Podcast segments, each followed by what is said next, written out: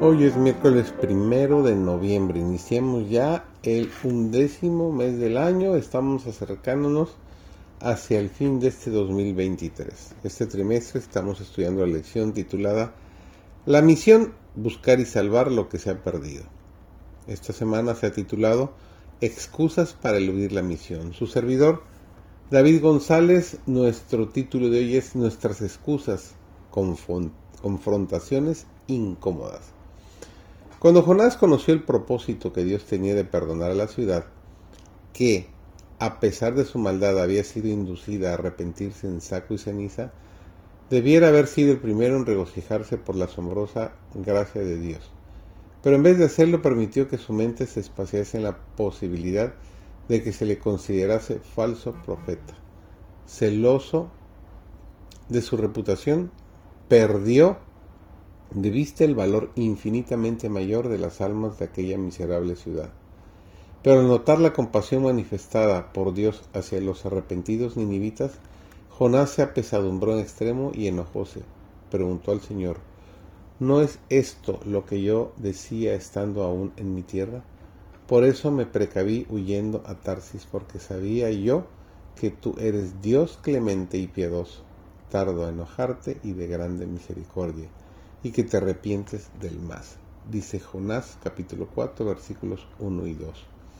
Una vez más se dio a su inclinación a dudar y una vez más fue abrumado por el desaliento, perdiendo de vista los intereses ajenos y dominado por el sentimiento de que era preferible morir antes que ver sobrevivir la ciudad. Exclamó en su desconformidad.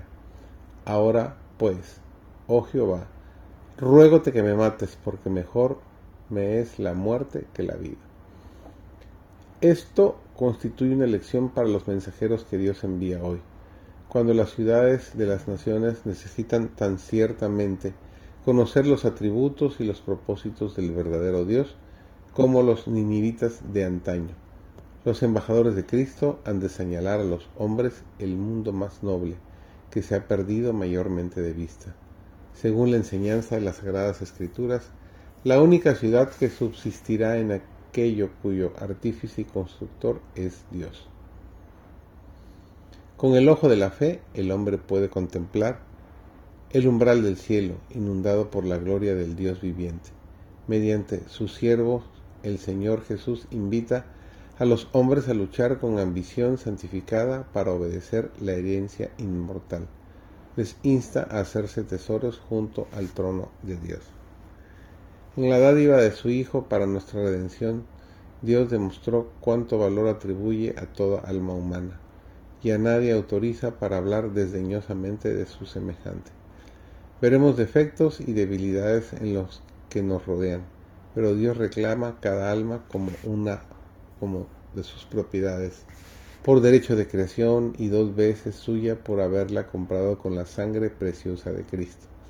Todos fueron criados a su imagen y debemos tratar aún a los más degradados con respeto y ternura. Dios nos hará responsables hasta de una sola palabra despectiva hacia un alma por la cual Cristo dio su vida. El que vive como vocero de Dios no debe decir palabras que aún la majestad de los cielos se negó a usar cuando contendía con Satanás. Debemos dejar a Dios la obra de juzgar y condenar.